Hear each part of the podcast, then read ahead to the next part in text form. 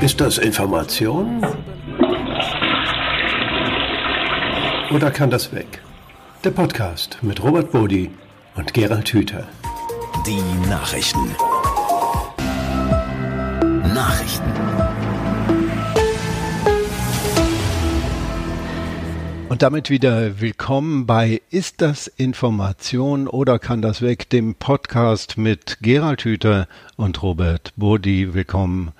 Schön, dass ihr dabei seid. Gerald, guten Tag. Wunderbar, dass wir heute wieder zusammenkommen. Herzlich willkommen alle, die hier mit dabei sind. Wir haben uns heute ein Thema ausgesucht. Es geht um das Erkennen von Menschen, die lügen. Es geht um die Frage, wie kriegt man raus, ob man schon wieder angelogen wird passieren tut es ja oft genug. Und, äh, und dass es gut wäre, wenn man es rausfände, ist ja auch äh, richtig. Und äh, dann hat sich eine Forschergruppe daran gemacht und hat mal versucht äh, zu gucken, ob das äh, unter Umständen so sein könnte, dass es Menschen gibt, die eine Intuition haben äh, und die, deren Intuition ihnen sagt, ob da jemand ist, der sie schon wieder anlügt.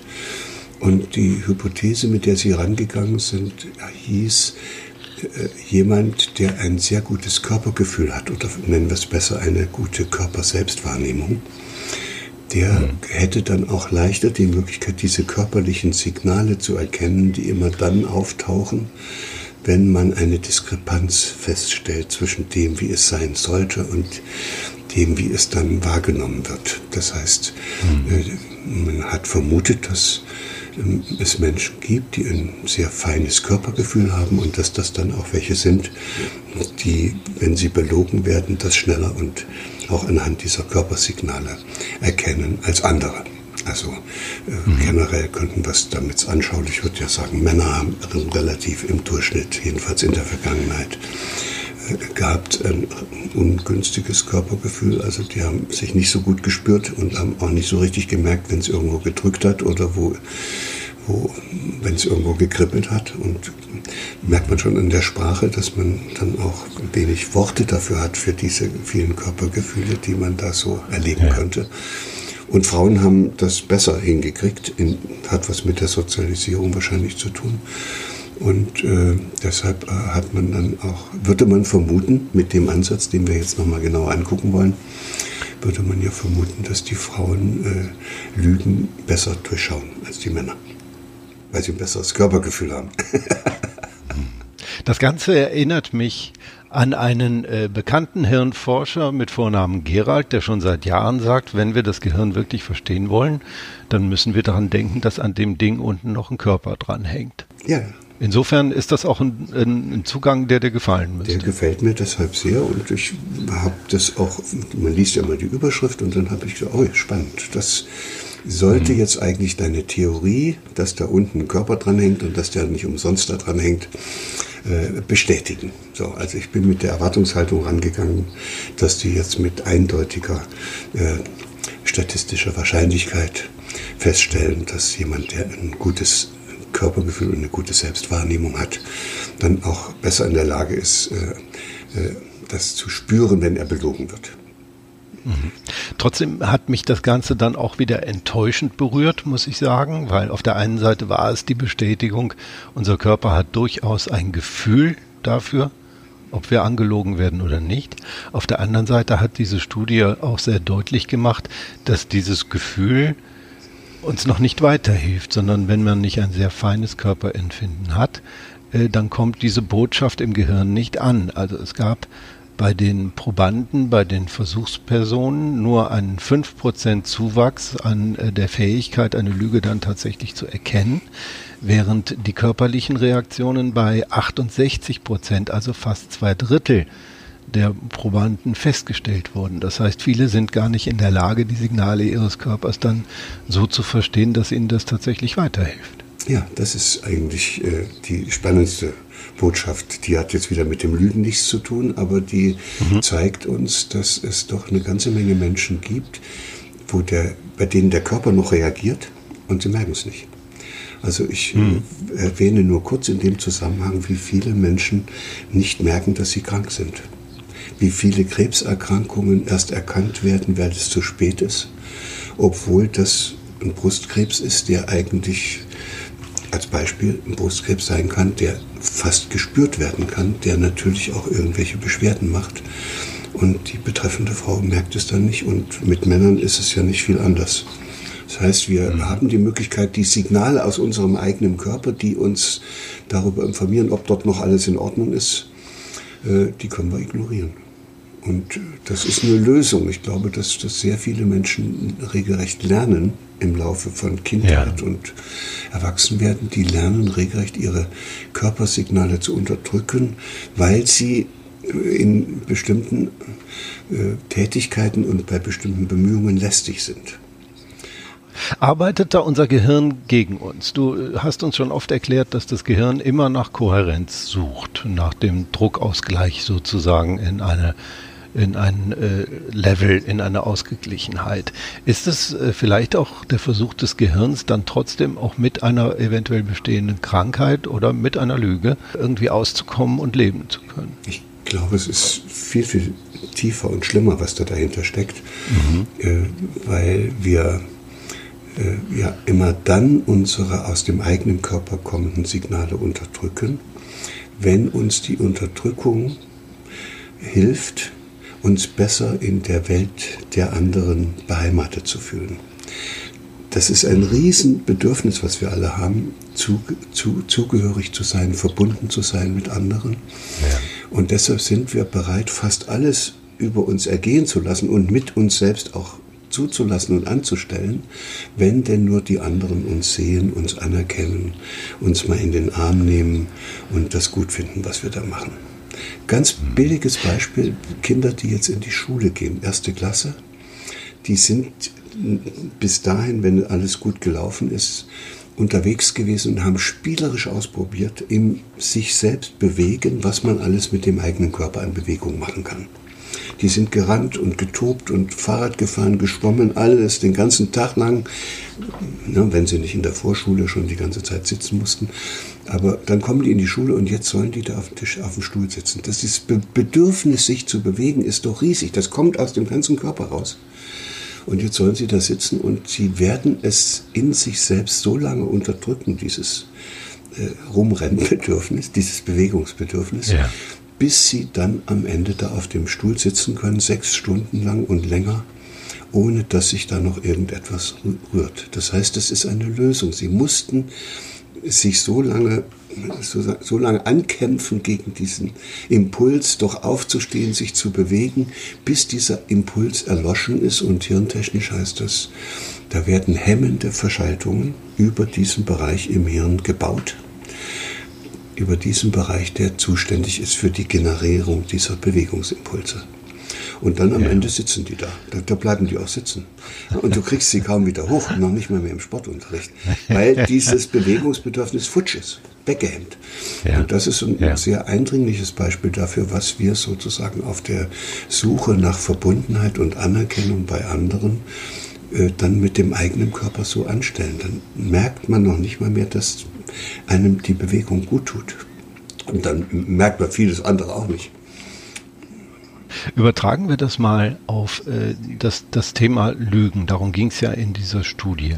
Könnte es sein, dass unser Gehirn in Anführungszeichen auch gar nicht jede Lüge erkennen will, weil auch das natürlich unter Umständen gar nicht besonders sozialverträglich ist sozusagen? Das ist mit Sicherheit so. Klar. Und es gibt ja, ja auch Menschen, das sieht man ja regelrecht, wie die etwas glauben, was ihnen jemand eingeredet hat, obwohl äh, es ganz offenkundig so ist, dass das nicht stimmen kann. Also ich, ja. ich will jetzt nicht auf jüngere äh, Beispiele aus ja. unserer eigenen Geschichte eingehen, ja. aber das ist ja absurd, was da bisweilen äh, durchgehalten wird. Alles spricht dagegen, die bleiben trotzdem dabei. Und deshalb, ja. ja. das kann durchaus sein, dass aber auch wieder, um Mitglied dieser sozialen Gemeinschaft zu sein, die alle dasselbe, dieselbe Überzeugung haben, mhm. ist man bereit, auch äh, äh, etwas, was regelrecht absurd ist und was gar nicht stimmen kann, auch zu glauben mhm. und für wahr zu halten. Wunderbares Lehrbeispiel. Ich habe noch eine andere Empfindung gehabt, als ich das das erste Mal gelesen habe. Und zwar habe ich gedacht, hoppla, hoffentlich lesen das nicht die Falschen. Weil es gibt durchaus auch eine ganze Menge Leute, die glauben, sie seien dermaßen begabt, äh, ihre Menschenkenntnis sei dermaßen ausgereift, dass sie sofort merken, ob sie jemand anlügt. Das scheint diese Studie ja erstmal nahezulegen, dass das tatsächlich sein könnte. Da besteht aber eine Riesengefahr, weil äh, da sind wir in Gefahr, uns ebenso häufig mindestens zu täuschen, wie wir da vielleicht die Wahrheit herausfinden können.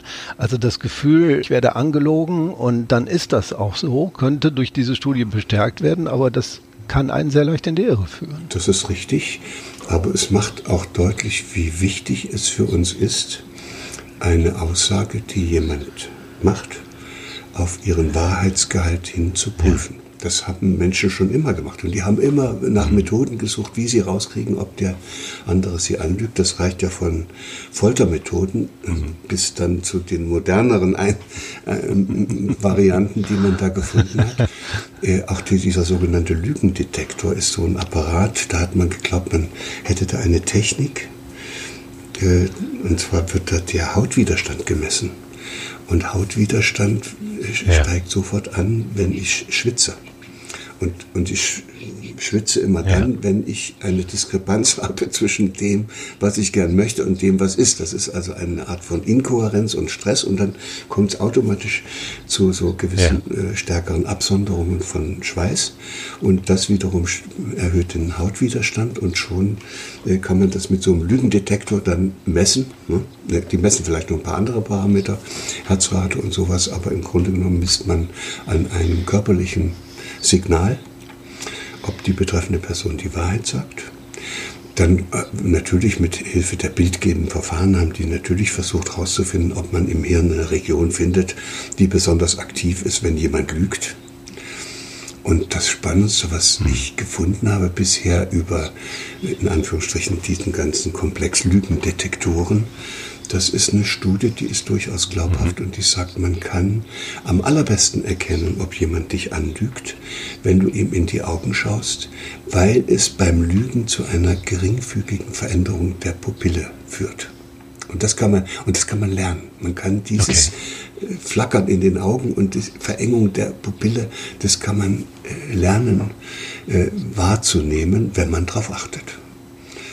Und das kann sein. Und dann würde es ja. heißen, dann wären wahrscheinlich diejenigen im Vorteil und würden in einer solchen Studie, wie wir sie gerade besprechen, sehr viel über den Wahrheitsgehalt äh, äh von etwas, was, einem, was ihnen jemand sagt, erfahren, indem sie der betreffenden Person in die Augen schauen und es dann sehen. Möglicherweise ist das besser, als auf sein Gefühl zu achten, also auf seine Intuition, auf das, was der eigene Körper einem da sagt, weil das ist zwar ein wunderbares Instrument, Intuition ist großartig, weil Intuition heißt ja, das ist, man greift auf die all die Erfahrungen zurück, die im Körper irgendwelche Reaktionen ausgelöst haben. Also alles das, was wichtig war im Leben, hat auch im Körper irgendeine Reaktion ausgelöst. Und wenn ich jetzt angesichts einer bestimmten Situation ein bestimmtes Körpergefühl kriege, dann erinnert mich das an das, was ich da auch schon immer erlebt habe. Und deshalb ist die Entscheidung, die ich dann treffe, wenn ich mich auf dieses Körpergefühl verlasse, meistens auch richtig. Sie entspricht zumindest meinen bisher gemachten ja. Erfahrungen und passt zu dem Leben, was ich bisher geführt habe. Das ist Intuition. Aber, und das macht ja die Studie in einer gewissen Weise auch deutlich, es gibt Menschen, die haben Intuitionen deshalb, weil sie irgendwas sehr Schwerwiegendes erlebt haben oder weil da etwas in mhm. ihrem Leben über, also mehrfach aufgetreten ist, was aber gar nicht so, so, so generalisierbar ist. Ne? Trau Traumatisierung zum Beispiel. Traumatisierte ja. Menschen haben natürlich auch Intuitionen, aber die sind ja bestimmt durch das Trauma. Mhm. Und, und, und, und die, mhm. die spüren das deshalb, damit sie vermeiden, noch einmal in so eine furchtbare Situation zu kommen. Das heißt, Körpergefühl allein ist großartig, aber nicht hundertprozentig zuverlässig. Auch, bei, auch als Lügendetektor. Mhm. Insofern ist, äh, wenn wir auf die Frage schauen, was können wir daraus lernen, das sicherlich zweischneidig. Auf der einen Seite, ja, unser Körper reagiert auf Lügen, aber andererseits die Deutung dieser Reaktionen äh, ist erstens nicht leicht und zweitens kann auch die uns in die Irre führen, weil wir teilweise Erfahrungen gemacht haben, die auf diese Situation eben gar nicht anwenden. Genau, ja. Und äh, deshalb kann man sich jetzt nochmal fragen, ob es noch andere Möglichkeiten gibt Das eine hatte ich ja schon eben erwähnt. Du schaust dem anderen in die Augen. Ja. Dann wird dir sofort klar, Ja. das geht ja gar nicht, wenn ich dir jetzt gar nicht richtig gegenüber sitze. Das heißt, wir können uns viel besser gegenseitig Mhm. belügen, wir zwei, wenn wir uns nicht sehen. Es, es ist schon etwas besser, wenn wir eine Videokonferenz machen, dann sehe ich dich wenigstens. Wenn ich dich nur höre, wird es schon schwierig. Ja. Dann muss ich diese unglaubliche Fähigkeit äh, herausgebildet haben, an deiner Stimme und an deiner Sprachmelodie zu erkennen, wenn du mich lügst. Das können auch manche. Also es gab mal äh, einen, einen kleinen Jungen, Le Seron hieß der in, in Frankreich, der war, der hatte seine, sein, äh, seine Sehkraft verloren durch eine Hirnhautentzündung, war der blind geworden und er hat aber nicht mit dem Schicksal gehadert, sondern hat eben gesagt, okay, jetzt sehe ich nichts mehr, dann höre ich eben und taste. Und dann hat er den Tastsinn und den Hörsinn so extrem gut ausgebildet, dass der dann am, später von der Resistance genommen worden ist als Lügendetektor. Die haben irgendwelche Kandidaten gehabt, die da als Spione sich einschleichen wollten. Da wurde, wurde die betreffende Person da dem Lisseron vorgeführt. Der hat äh, nach irgendwas gefragt und hat anhand der Stimmmelodie erkannt, ob der lügt oder nicht. Und hat einen Daumen hoch oder runter gemacht und dann wussten die Ja. Bescheid. Das war, das war fantastisch und viel, viel besser als das, was die jemals hätten machen können.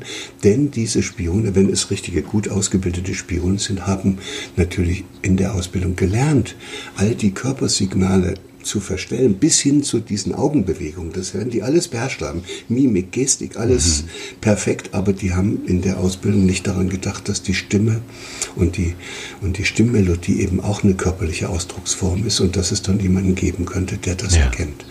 Also auch das wäre eine Möglichkeit, dass man über die Stimmmelodie, wenn man genau hinhört, und dann wird es aber schon immer schwieriger, weil wenn wir uns dann nur noch eine Mail schicken, und äh, im Chatroom miteinander posten, dann kann ich dich ja derartig bescheißen, du merkst ja überhaupt nichts mehr. Weil du siehst mich nicht, du hörst mich nicht, äh, du siehst nur Buchstaben. Ja, und was machst du dann? Dann musst du dich Ja. entscheiden, ob du den Buchstaben glauben willst und hast kein anderes Hilfsmittel mehr zur Verfügung. Und da äh, gibt es offenbar, vor allen Dingen unter den jungen Leuten, sehr viele, die dann diesen Buchstaben glauben. Ja. Die Suche nach der Wahrheit bleibt schwierig, deswegen gibt es auch diesen Podcast. Nicht äh, um zu sagen, was die Wahrheit ist, sondern darauf zu schauen, wie können wir eigentlich nach ihr suchen. Wohl wissend und anerkennend, dass es nie absolute Wahrheiten gibt und äh, dass diese Suche häufiger äh, scheitert, als Und sie trotzdem erfolgreich ist es ist. gut, wenn wir es immer wieder versuchen, äh, diejen- diejenigen zu erwischen, genau. die uns schon Ganz wieder genau. belügen wollen. Und das werden wir auch in Zukunft tun. Für diese Ausgabe von Ist das Information oder kann das weg? War es das? Äh, Gerald, ganz herzlichen Dank. Allen, die zugehört haben, ein Dankeschön und eine gute Zeit, bis wir uns wieder hören. Danke auch von mir und alles Gute.